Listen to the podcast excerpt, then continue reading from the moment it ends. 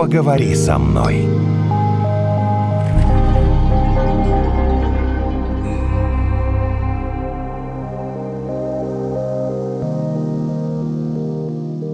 Здравствуйте, это подкаст «Поговори со мной». Обычно я говорю с Натальей и с нашими гостями. А я не знаю, где Наталья сейчас. Но я думаю, что она сейчас подойдет. Я думаю, что она сейчас подойдет. А пока она не подошла, я открою вам секрет. Секрет заключается в том, что ко мне сегодня в студию в гости пришла Марина Решетникова, психолог. Темы-то у нас обычно, знаете, на такие, на грани веселых тем у нас обычно все. И вообще мы с Наташей любим шутить и с нашими гостями. А сегодня э, тема, я не знаю, будем мы шутить или нет. Потому что мы решили поговорить о таком разделе психологии, как онкопсихология. Марина, правильно я говорю, есть такой раздел? Да, такой раздел есть. Это онкопсихология. Поверьте, мы шутим и шутим похлеще Шутите многих. все-таки. Можно? Да. Можно, если мы захотим вдруг, да, с вами пошутить. Хорошо. Наташа придет, будем шутить. Сейчас знаете что? Пока ее нет, скажите мне по-честному, а кому все-таки больше требуется помощь онкопсихологов? Мужчинам или женщинам?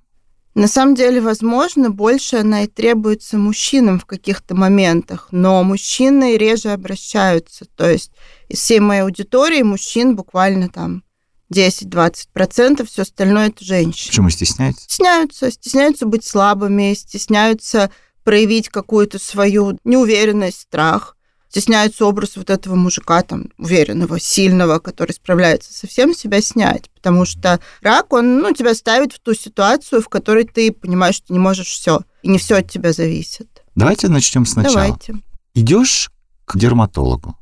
Дерматолог тебе говорит, ой, что-то я не знаю. Мне кажется, что тебе нужно съездить в онкоцентр к онкологу. Пусть тебе там а, возьмут анализы необходимые, потому что вот этот компьютер, который на базе искусственного интеллекта, он показывает, что ой, какая-то тут опасность у тебя, судя вот по этой фотографии. Именно в этот момент обычно человек впадает в состояние страха, страха перед еще даже непонятно, то ли развивающимся э, заболеванием, то ли, может, это вообще ничего, потому что, ну вот, подруга пошла и сказали, уйдите, уйдите отсюда, это вообще ерунда Уступите место более Да, да, да, да. да. Мгм. Я правильно понимаю, что здесь первый момент, когда нужно как-то с собой попытаться справиться со своими страхами и с чем-то еще. На самом деле, да, это очень важный момент, потому что что тут происходит часто? Люди не идут дальше. Они не идут в онкоцентр, Да они ладно? не идут, да, они не идут дальше обследоваться. Они говорят, этого со мной быть не может. И сплошь и рядом я слышу эти истории, как я получил там какие-то документы, в которых есть вопросы. Я их положил в тумбочку. Или там женщина у себя нащупывает уплотнение. Нет, рак это не про меня. И остается с этим, оно там как-то растет, развивается. Это мне Поэтому- сейчас тупик поставили. Такое правда есть. Как дальше действовать? Я знаю ответ на этот вопрос. Да? Мгм. Идти к врачу дальше. Э, Послали в онкоцентр, иди в онкоцентр. Ха, тогда вопрос к психологу такой, а как себя преодолеть, чтобы пойти в онкоцентр? Тогда, видимо, с этого надо начинать. Как себя преодолеть, найти поддержку Где? сначала, где угодно. Можно попросить какого-то друга, подругу, родственника сходить с кем-то. А, то есть пойти вместе. Да, пойти вместе. Если непереносимо самому, ну, логично, да, туда надо как-то дойти. Мгм. Ну, так попросить. Хм, Интересно. На самом деле в онкоцентре, если внимательно посмотреть, все приходят парочками. Когда ты приходишь ну, в коридор, тебе кажется, что, боже, тут целый коридор, такая гигантская очередь, когда я вообще к этому врачу попаду. А по факту кто-то приходит с группой поддержки всегда. Вот таким Большинство, образом. да? Да, да. Ага. Значит, мы с вами делаем вывод, что большинству эта поддержка требуется. Поддержка, безусловно, требуется. Вот именно вот это вот, когда «сходи со мной». Сходи со мной, просто побудь со мной рядом. Мгм.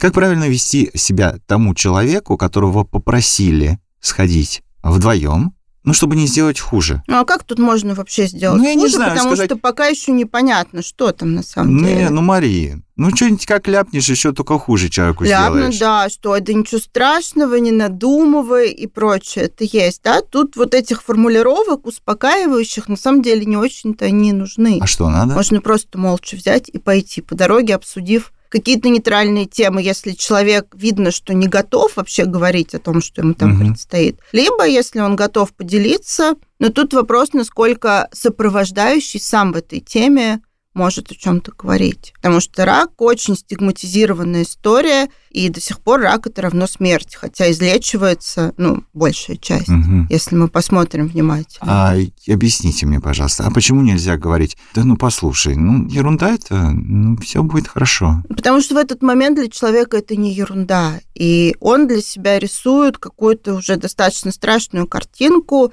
и вот это вот да ерунда, все будет хорошо, воспринимается как обесценивание на самом деле его чувств в этот момент. Я не понимаю. Ну вот смотрите, вы знаете, что что-то прям совсем ужасно. Вам говорят, да это фигня. Что вы чувствуете по отношению к этому человеку? Я чувствую, да сам ты фигня. Вот, вот это и есть обесценивание. Ага. Пришли. Оказалось, э, что диагноз подтвердился. Угу. Это э, второй момент, второй сложный момент. Угу. В этом случае как я понимаю, следует взять себя в руки и идти лечиться. Идти и лечиться. Да. Вопрос? Какой вопрос тут? А вопрос тут, как не впасть в состояние полнейшего уныния в этот э, момент? Потому что, ну, у меня рак, все равно я, ну и все. А что я? А в уныние тут сложно впасть именно в этот момент. Уныние потом приходит чуть позже. А, а в этот момент сначала шок. Первая реакция. А разве шок не тогда, когда тебя послали в НКЦ? Ну, нет, тогда еще там может быть, может не быть. Ага. Да, там очень все вариативно. Тогда тоже может быть шок. Но в любом случае, пока нет еще подтвержденного диагноза, все равно человек думает о худшем, но где-то внутри у него всегда есть идея о том. Ну и извините, Наташа пришла. Наташа, ну вот я уже все секретные вопросы задал. Я же тебе написала, что я опаздываю.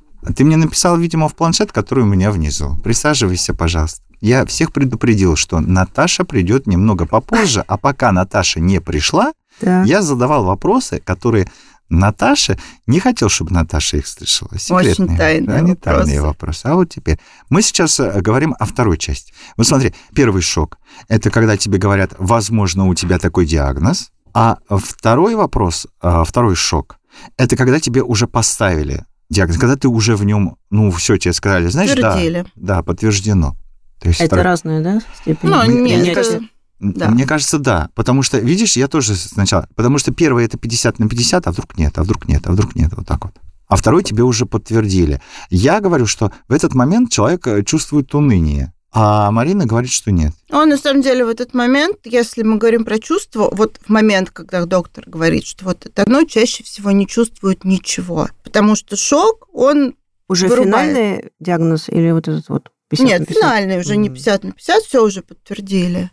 Эмоции выключаются. Шок, и когда пациент описывает это состояние, как будто там мне на голову что-то резко упало, как будто там какой-то коридор, и я куда-то врезался. То есть вот такие вот оглушающие какие-то истории. Про ватные ноги, про непонимание, где я вообще нахожусь, вот про это рассказываю. Как с этим, э, ну как-то с надо этим себя никак, побороть? Себя никак не нужно бороться. Это стадия, которая где-то, ну, порядка суток самая длинная длится. Она не будет бесконечна, и она нужна для того, чтобы психика комфортно как-то могла там дальше вообще все это перерабатывать. Она правда нужна и важна. А мне кажется, это еще зависит от того, какая у человека изначально реакция защитная. Я вот, например, начинаю сразу рыдать. Еще даже вот на, когда 50 на 50, угу. если мне вдруг скажут, я сразу, это я так что, защищаюсь или что, это нормально? Насколько я понимаю, сам процесс, когда выделяются слезы, в этот момент человек успокаивается. Угу. То есть, э, в принципе, значит, тебе повезло, потому что далеко не все могут плакать вообще-то. На Если самом можешь деле, сразу да. зареветь, извините, что я влез вообще. Нет, Ну, супер. Я не психолог, но, но... то, что получается плакать, это вообще на самом деле огромный дар. Большинство людей плакать начинают сильно потом, и на эти слезы их еще нужно выводить. Даже так. У меня вот, я не знаю, пропустил начало.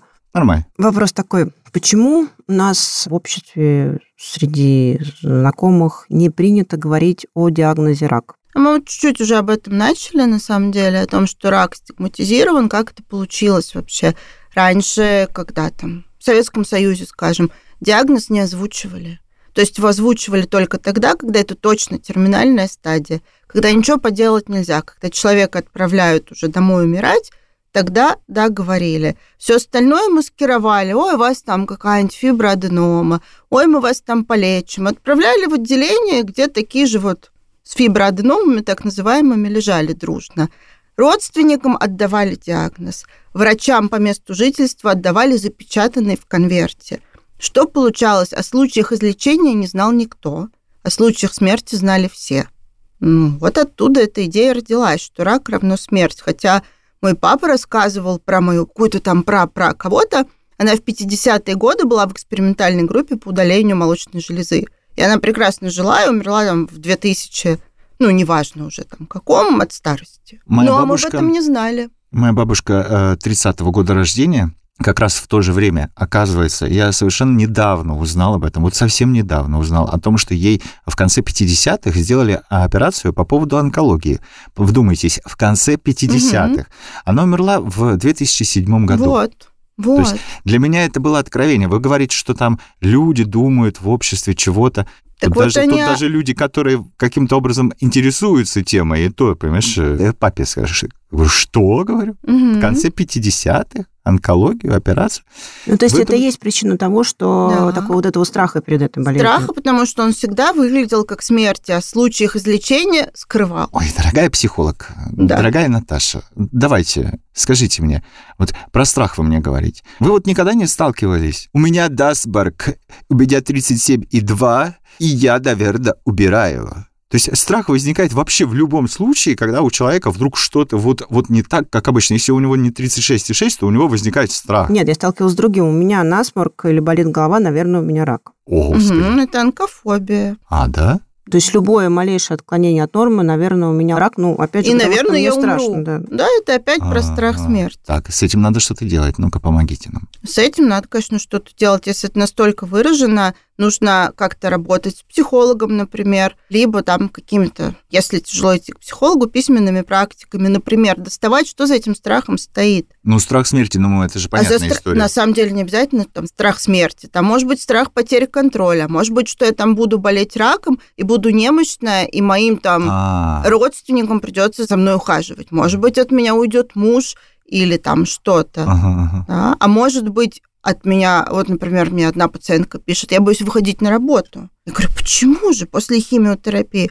А потому что все узнают, что у меня химиотерапия, у нас узкая сфера, расскажут моим будущим потенциальным коллегам, и я не смогу найти новую работу. Да, или, например, ну, у меня Ну, другая мысль. себе. а, Они узнают, что у меня там какая-то болезнь, они будут меня жалеть и не будут ко мне относиться Ты как к как какому-то полноценному человеку. Вот это мужики обычно, вот это вот. Жалеют? Нет, вот боятся, Боятся? боятся, чтобы их жалели. Вот Мгм. Наташа у нас... Но я не э, хочу там, чтобы меня жалели, чтобы все думали, ну вот у нее там то-то, значит, она не сможет. Надо с ней э, как-то по-другому Надо с себя ней вести. как-то А, по-другому. На самом деле, когда я сама болела, это было очень смешно, потому что все наши а. Да, знакомые... очень смешно, молодец. Нет, ага, ну, да, все конечно. наши знакомые звонили мужу, не мне, Мгм. говорили, Лёш, Лёш, ну расскажи, ну что там с ней, расскажи, как все совсем уже, да, там все. А я, в общем, бегаю вполне бодрая и веселая, с бокальчиком вина по квартире и, и там что-то делаю с детьми, и, в общем, никуда не собираюсь. Но при этом было вот, вот таким образом. Мгм. Есть такое, страшно позвонить человеку и с ним поговорить Да. о его болезни, потому что вдруг он, не знаю, что с ним А случится. давайте сейчас подскажем, как правильно с человеком, у которого такой диагноз. И ты знаешь, что у него такой диагноз, и как правильно ему позвонить, так, чтобы не сделать ему хуже, плохо, вообще как-то, да, но, но при этом позвонить. Вот, слушай, слушай, ну как там у тебя? Потому что и не позвонить. Я, например, когда не звоню, я тоже испытываю, ну, какую-то неловкость. Я, по идее, я должен, как э, приятель, позвонить и уточнить. Но спросить, ну и что там, Марина, у? Ну, тоже глупость, да?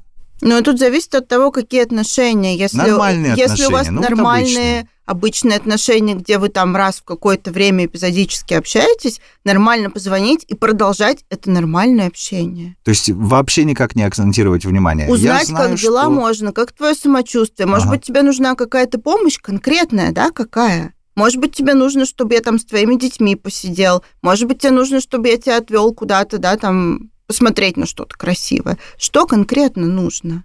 Не А, держись думаю- и так далее. Да, что, чем я тебе могу помочь? Ничем, окей, переключайтесь на, на свои обычные темы. Мгм. Я думаю, тут еще обратный такой страх вот у человека, почему он не звонит, и потому что он боится, что, опять же, боится, что этот человек, у которого болезнь, он начнет плакать, рыдать, расстраиваться. А ты не знаешь. А ты не А ты не знаешь, знаешь, что с этим справиться делать. с да. этим? Что делать-то, да. Ну, тебе плачут в трубку, а ты такой, ну что ты скажешь? Или, Глав- или начнешь, как- главное как не сказал, говорить «держись». Вот это вообще стоп обесценивание слово. вот этого вот. Нельзя, да? Да. Обесценивать то, что, что, э, с чего мы, как да, там... с обесцениванием. С обесцениванием. иначе. Вот чтобы не сказать э, что-нибудь такое, понимаешь, что человеку еще хуже сказать. Типа, да ну ерунда какая. Но не нужно Ну, говорить, хорошо, что это ерунда. Держись, ерунда, не говорить. Что говорить? Ну, вот он, она мне ревет, он мне ревет трубку, например. Даже мужик, предположим, ревет мне трубку. Мгм. А я что? Он ревет, и наверняка, пока он ревет, можно ничего не говорить. Дать Ага. человеку вообще эту паузу на то, чтобы он поревел, потому что ему это нужно. Его не нужно постоянно прерывать, его не нужно постоянно выдергивать в какую-то, да, там,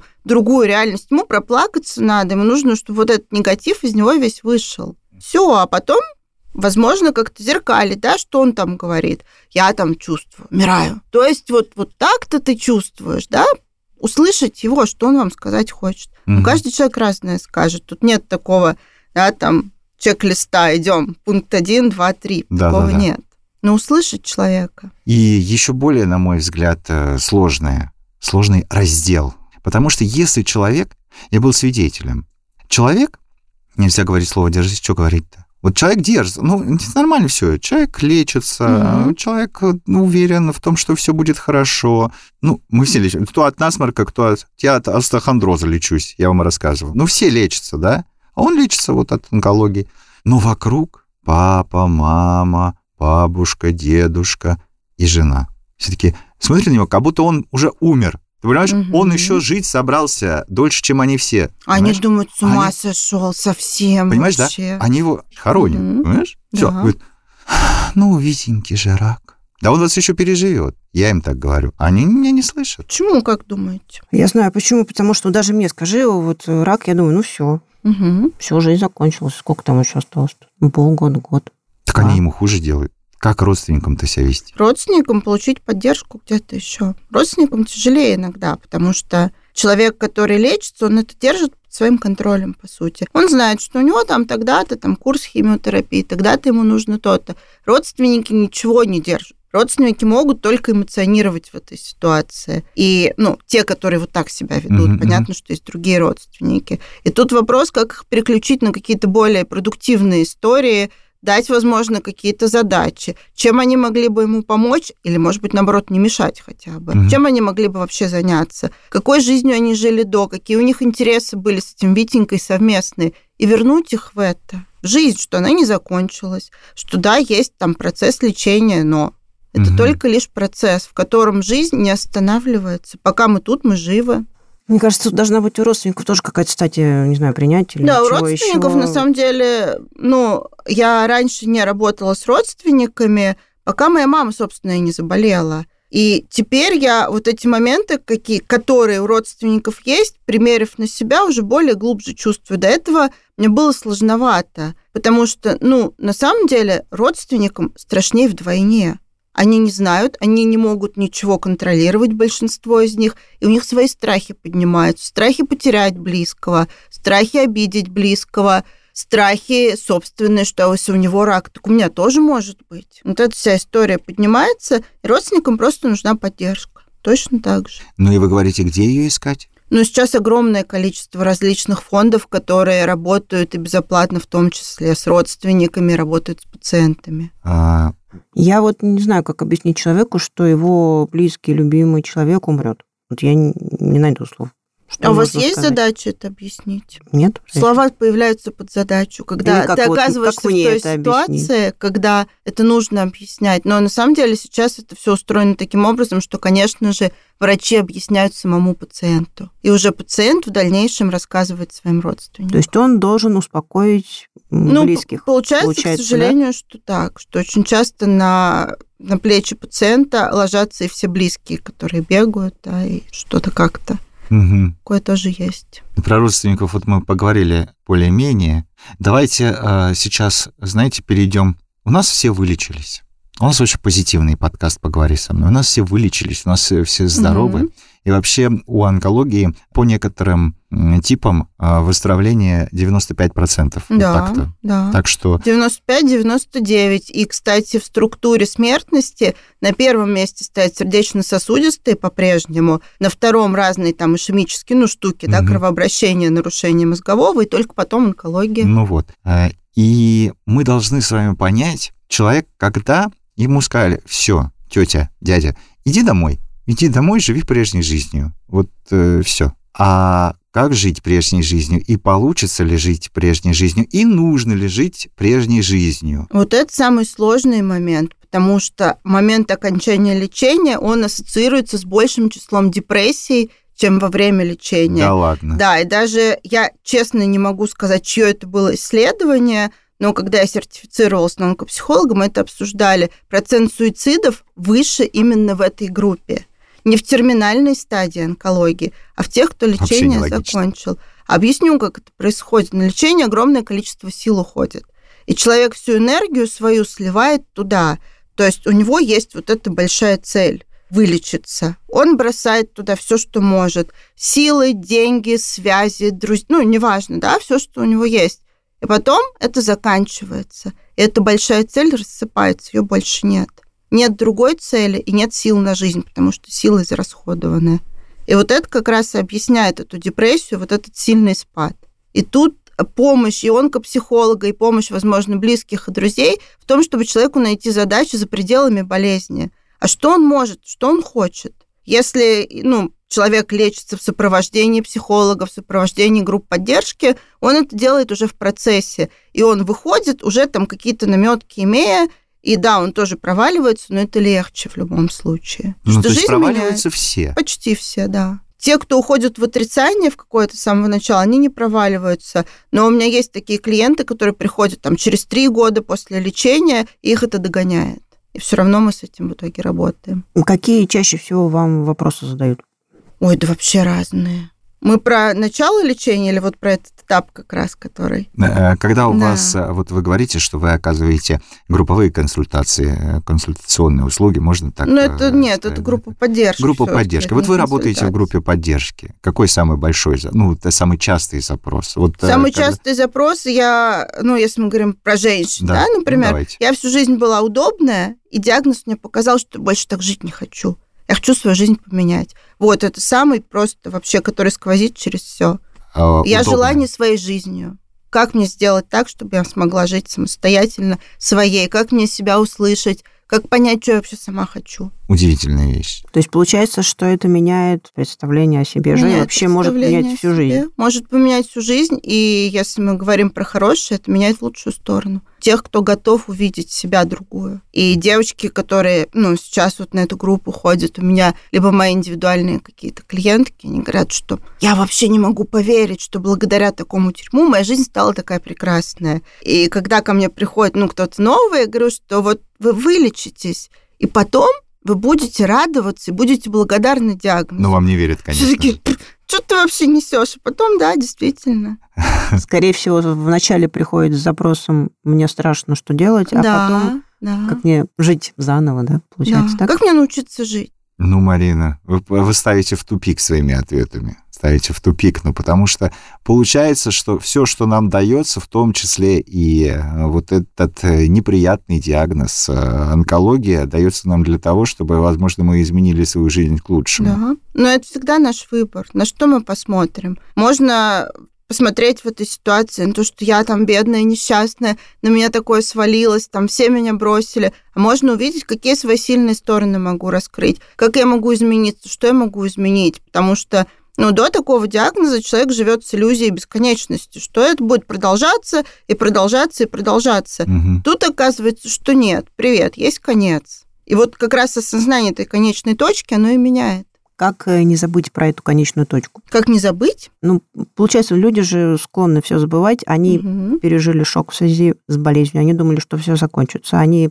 как-то поменяли свою жизнь. А потом им говорят, вы выздоровели, продолжайте свою жить как вот. А не получается уже. Уже нельзя? Уже, не уже нельзя вернуться Если уже процесс пошел, уже назад не провернуть. Жизнь невозможно да. повернуть назад. Мне кажется, это про другое что Друзья мои, это был очередной выпуск подкаста «Поговори со мной». Психолог, онкопсихолог Марина Решетникова была сегодня у нас в гостях. Марина, спасибо. Спасибо.